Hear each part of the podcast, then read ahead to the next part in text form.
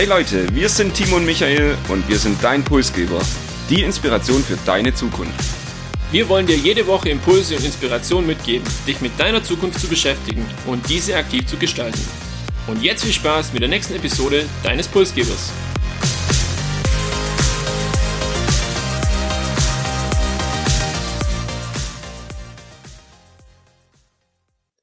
Wir begrüßen euch zum Pulsgeber Podcast und Episode 108. Heute geht es um eine der größten Herausforderungen dieser Zeit, der Umgang mit Plastik. Quasi in jeder Sekunde unseres Lebens sind wir davon umgeben und wenn wir uns das ins Bewusstsein rufen, wird Plastik vor allem, auch Mikroplastik, wie eine Bedrohung für die Menschheit. Es stellt sich also die Frage, wie groß ist das Problem wirklich und welche innovativen technologischen Möglichkeiten gibt es schon heute, die uns helfen können, Plastik und Mikroplastik aus der Umwelt zu filtern. Und genau darüber wollen wir uns heute unterhalten. Und wenn Timo euch mit seinem Opener noch nicht gecatcht hat, versuche ich das mit einer erschreckenden Tatsache zum Start. Und danach hat hoffentlich das Thema auch eure Aufmerksamkeit gewonnen. Jeder von uns nimmt jede Woche eine Kreditkarte Mikroplastik zu uns. Jede Woche fünf Gramm Mikroplastik, die wir über die Luft, über das Essen und sonst zu uns nehmen. Und ich finde, das sehr erschreckend, wie das Ganze vonstatten geht, wie das Ganze sein kann. Darauf kommen wir später zu sprechen. Zunächst mal wird mich dein persönlicher Umgang mit Kunststoff und Plastik im Alltag interessieren. Mich hat vor allem die Vorbereitung zur heutigen Episode ja schon deutlich zum Nachdenken angeregt und ich denke, dem einen oder anderen wird es beim Zuhören dann vielleicht auch so gehen. Ich muss ehrlich sagen, ich achte viel zu wenig darauf. Äh, mir wird es immer wieder dann bewusst, wenn ich jetzt beispielsweise wirklich an einem ja, Fluss oder auch an einem See dann Müll liegen sehe und da ist es halt dann oft so, dass wirklich der Plastikmüll dann auch im Wasser schwimmt. Ging mir dieses Jahr auch wieder so, als ich äh, im See schwimmen war. Ja, das ist einfach nicht so cool, wenn du dann beim Schwimmen äh, so von Plastikmüll umgeben wirst. Und das ist wirklich äh, der Moment, wo man sich denn dessen immer bewusst wird. Natürlich muss man auch sagen, äh, unsere Kleidung hat viele Kunststoffanteile oder auch im Supermarkt. Man kommt ja fast nicht mehr, oder es ist eigentlich so gut wie unmöglich, aus einem Einkaufsladen rauszugehen, ohne dass du irgendwas was gekauft hast, das jetzt nicht in Plastik eingepackt ist. Von dem her, das Thema begleitet uns, glaub, jeden Tag und äh, das sollte jedem wirklich auch bewusst sein. Aber wie geht's dir, Michael? Hast du eine sensible Ader für das Thema Plastik oder Mikroplastik oder ist es dir komplett egal? muss mich da leider vielen deiner Ausführungen anschließen. Auch ich könnte viel sensibler sein. Ich habe es im Vorgespräch, hatten wir schon diskutiert, im Supermarkt achte ich auch nicht darauf, ob der Paprika jetzt im Plastik eingepackt ist oder nicht. Und auch da ja, hat mich die Vorbereitung auf die Episode schon sensibilisiert und mal schauen, wie das dann in Zukunft in meinem Alltag, in meinem Supermarkt und in meinem Kopf ähm, Aufmerksamkeit gewinnt. Ich habe es eingangs ja bereits erwähnt, das Problem Plastik und auch Mikroplastik ist sehr, sehr groß und wie groß das wirklich ist, schauen wir uns jetzt, glaube zu Beginn erstmal an. Und da hilft vielleicht die ein oder andere Zahl auch dazu zu hören. 10 Millionen Tonnen Müll gelangen ungefähr jährlich in die Ozeane und wenn man davon ausgeht, dass da schon bereits mehr als 150 Millionen Tonnen dort drin sind, dann ist es eine Menge, man kann sich das wirklich nicht vorstellen und das ist für mich auch nicht wirklich oder für uns auch nicht greifbar. Und laut UN können bis 2050 ja, kann mehr Gewicht als Plastik, äh, an Plastikmüll als Fisch in den Ozeanen schwimmen. Also das bedeutet dann wirklich, pro Fisch schwimmt auch ähm, das gleiche an Gewicht mindestens an Plastik im Ozean. Und das sollten wir versuchen zu verhindern, weil Plastikmüll hat eine Lebensdauer von circa 450 Jahren und gelangt halt letztendlich auch als Mikroplastik ins Ökosystem und ja, dann zu uns Menschen. Und ich glaube, das ist die erste Unterscheidung, die wichtig ist. Wir haben auf der einen Seite Plastik, das ist das, was offensichtlich ist, das sehen wir an Stränden oder dann eben auch, wenn wir unsere Verpackung wegwerfen. Und wir haben aber, und das ist sehr, sehr gefährlich, wir werden später noch drauf kommen, eben halt auch die kleinen Plastikpartikeln in Form von Mikroplastik, die dann in unser Ökosystem kommen. Und Mikroplastik, da gibt's jetzt keine offizielle oder klare Definition. Ich habe da auch mal geschaut. Man geht da oft davon aus, ähm, dass man von einem Mikroplastikartikel äh, Partikel spricht, wenn er kleiner als fünf Millimeter ist. Das ist auch so die Bewertung vom äh, Bundesinstitut für Risiko. Und ähm, an dem kann man sich dann irgendwo auch entlanghangeln, aber eine einheitliche Bewertung gibt's nicht.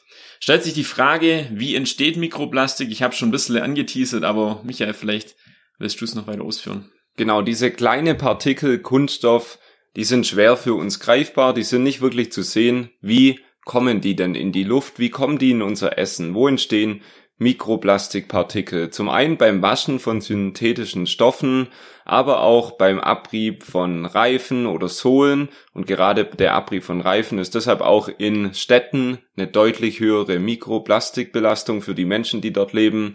Wir finden das aber leider auch in unseren Kosmetika. Wir finden das in Bauschutt oder auch, nehmen wir an, Kunststraßenplätze. Da gibt's Verwehungen und schon ja, gerät hier das Mikroplastik eben in unsere Natur. Letztendlich ist Mikroplastik wirklich überall, in jedem Essen, in jedem Trinken, in uns Menschen, in den Fischen im Ozean, leider wirklich überall.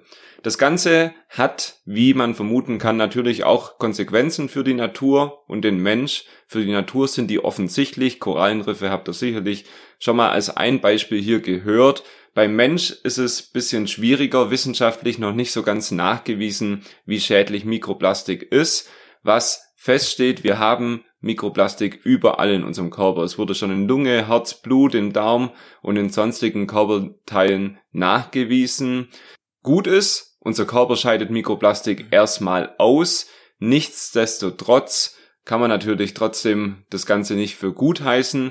Mikroplastik ist nicht nur Mikroplastik in uns, sondern da können auch Bakterien anheften. Das heißt, da kommen auch weitere Probleme in unseren Körper. Und ich habe ein Experiment auch über Mäuse irgendwie gelesen. Da ist Mikroplastik schon im Gehirn nachgewiesen worden, hat demenzähnliche Effekte mit sich gebracht und auch so irgendwie das Verhalten der Mäuse verändert. Also das Fazit, die Vorstellung allein ist schon erschreckend, dass wir in uns drin so viel Mikroplastik haben und die gesundheitlichen Folgen sind zwar noch nicht erforscht, aber ich würde sagen, ja, gesund ist es auf jeden Fall nicht. Und da würde ich nochmal auf die eingangs erwähnte Kreditkarte zurückkommen. Letztendlich, wenn man sich das überlegt, man stapelt jetzt Woche für Woche da so eine Karte aufeinander und hat dann irgendwann so einen hohen Kartenturm, der natürlich aus Plastik besteht und das ist das, was wir zu uns nehmen dann muss ich kein Mediziner sein, dass ich ja für mich feststellen kann, dass das nicht optimal ist, auch wenn, wie du es erwähnt hast, die Auswirkungen vielleicht auf unseren Organismus oder die Gesundheit insgesamt noch nicht erforscht sind. Aber ich glaube, jeder isst ungern Plastik. Zumindest habe ich jetzt noch niemanden kennengelernt, bei dem das regelmäßig äh, bewusst auf dem äh, Speiseplan steht. Wir müssen also gegen Plastik und gegen Mikroplastik ankämpfen und generell gibt's da leider noch nicht so viele Technologien und fertige Lösungen, aber die Pipeline an Innovationen, an Unternehmen wird immer größer und wir haben heute auch drei mitgebracht. Drei Projekte, die sehr viel Hoffnung machen. Am Ende vielleicht auch noch ein nüchternes Fazit bereithalten, aber das schauen wir uns am Ende an. Und wie vorhin würde ich direkt mit dem ähm, offensichtlichen, mit dem sichtbaren Plastik starten. Und da gibt es ein Unternehmen, das ähm, One Earth, One Ocean nennt sich das. Und die sammeln im Prinzip das Plastik oder holen das Plastik aus dem Meer und versuchen es wieder zu verwenden. Der Vorgang ist relativ simpel. Man kann sich das äh, vorstellen. Die haben verschiedene äh, große Schiffe und ähm, haben an diesen Schiffen Netzen dran. Teilweise sind diese Netze auch noch mit Förderbändern ausgestattet auf dem Schiff und versuchen eben über, eben über diesen Weg, wenn das Schiff dann über den See, über den Fluss oder auch im Meer fährt, dann Plastikteile, kleinere und größere Plastikteile anhand von diesem Netz herauszufiltern. Große Schiffe haben da die Möglichkeit, bis zu vier Tonnen pro Tag aus dem Meer oder aus dem Wasser zu holen. Klein, bei kleineren ist natürlich ein bisschen weniger. Man nennt diese Schiffe auch logischerweise Plastiksammelschiffe. Und der Ansatz ist schon mal ganz gut, weil wenn man sich überlegt, man kann von dem, was dort eingesammelt wird, sogar 25 Prozent äh, von dem gereinigten Plastik kann wiederverwendet werden, also auch eine Art von Recycling irgendwo, dann finde ich den Ansatz ganz smart. Das andere Thema ist natürlich die Klimabilanz. Die Schiffe, die müssen natürlich auch fahren und die fahren jetzt nicht ähm, klimaneutral, sondern die benötigen Treibstoff und haben dadurch auch eine schlechte CO2-Bilanz. Und ähm, es kann halt eben auch nur ein Bruchteil aus dem Wasser gefischt werden, wenn ich mir überlege, ich glaube 70 Prozent der Erde sind mit Wasser bedeckt und ähm, wenn so ein kleines Schiff jetzt da auf so einem See fährt, dann ist das für den See ganz cool, aber löst halt das globale Problem in dem Moment nicht. Und es wird halt auch nicht nur Plastik rausgefischt, sondern es kann auch mal passieren, dass Fische, Lebewesen oder andere ähm, Ökosystem relevante Pflanzen dann vielleicht auch da drin sind. Und das wollen die jetzt mit diesem Vorderband dann eben auch lösen, dass man das, was gefischt wird, äh, zutage bringt und so letztendlich auch sortieren kann. Aber ich denke trotzdem wird da auch das ein oder andere dabei sein, was wir jetzt nicht unbedingt rausholen wollen. Wie gerade angesprochen, wir haben halt nur einen kleinen Bereich, wo eben über diesen Weg dann auch äh, gefiltert werden kann. Definitiv aber ein sehr sinnvolles und ein sehr spannendes Projekt und ich kann auch nur empfehlen, One Earth, One Ocean, das mal sich anzuschauen. Die Schiffe sind beeindruckend, du hast die mir im Vorfeld äh, zur Episode heute gezeigt. Ich finde es beeindruckend und ein Besuch auf der Website wert. Schauen wir uns nicht nur das sichtbare Plastik an, sondern auch Mikroplastik. Und auch dagegen, dagegen kann man vorgehen. Auch hier gibt's Ideen und Innovationen, das aus dem Wasser wieder rauszubekommen. Das einfachste liegt auf der Hand. Filteranlagen bringen aber leider ein paar Nachteile mit sich. Daher wollen wir uns zwei spannende Alternative Möglichkeiten, Verfahren anschauen. Ein Unternehmen aus Deutschland, aus Karlsruhe, nennt sich Wasser 3.0, hat letztes Jahr auch von Baden-Württemberg den Innovationspreis gewonnen und hier geht's um ein chemisches Verfahren mit Hybrid-Kieselgelen. Das Unternehmen ist spannenderweise auch noch ein gemeinwohlorientierte GmbH, das heißt eine Non-Profit Organization, die ihre Gewinne auch wieder in Bildung, Forschung investiert und deren Expertise ist grüne Chemie, und Kreislaufwirtschaft. Wie geht die Innovation? Was ist die Idee? Das verschmutzte Wasser soll mit diesem ungiftigen Hybridkieselgel gereinigt werden und das Gel wirkt da wie eine Art Klebstoff für das Mikroplastik im Wasser. Die haben circa 2000 Liter große Stahltanks und da wird das Wasser eben mit diesem Gel umgerührt dann gibt's eine chemische Reaktion zwischen Gel und Mikroplastik und am Ende verklumpt es zu so Popcornartigen Gebilden und kann dann eben aus dem Wasser abgeschöpft werden und so eben das Mikroplastik aus dem Wasser rausgefiltert werden. Das gelingt auch mit diesem Verfahren bei 95 Prozent eben des Mikroplastiks. Wo wird es heute angewendet? Hauptsächlich in Kanalisationen. Das Problem ist so ein bisschen jedes Wasser hat andere Mikroplastikpartikel in sich und dann braucht man wieder ein anderes Gel, damit dieser chemische Prozess funktioniert. Deshalb ist der chemische Ansatz gut praktikabel für Kanalisationen und auch diese 2000 Liter Tanks sind eher klein. Skalierung ist schwierig, man stellt sich den großen Ozean vor, da kommt man mit 2000 Litern nicht weit und man kann auch nicht jedes Mal ein eigenes Gel entwickeln. Also ist das vielleicht nicht die Lösung für die große weite Welt und Timo, Du hast vielleicht was anderes im Köcher, was die Lösung sein könnte. Zumindest habe ich an der Stelle nochmal ein deutsches Unternehmen, nämlich äh, die Firma EnviPlan, die aus Paderborn kommt und das ist eine Spezialfirma für Abwasserreinigung. Und die Technologie basiert auf dem Mikroflotationsprinzip, also man kann sich das so vorstellen, Luft wird am Wasserboden in Form von kleinsten Bläschen eben freigelassen und diese Milliarden von kleinen Luftblasen, die steigen dann dicht an dicht nach oben an die Oberfläche und nehmen das Mikroplastik dann mit weil diese eben an der Luft besser andocken als an Wasser und so ähm, an die Oberfläche gelangen. Und dann können die an der Oberfläche, also das Mikroplastik, kann dann abgesaugt werden, bevor es ja wieder absinken würde.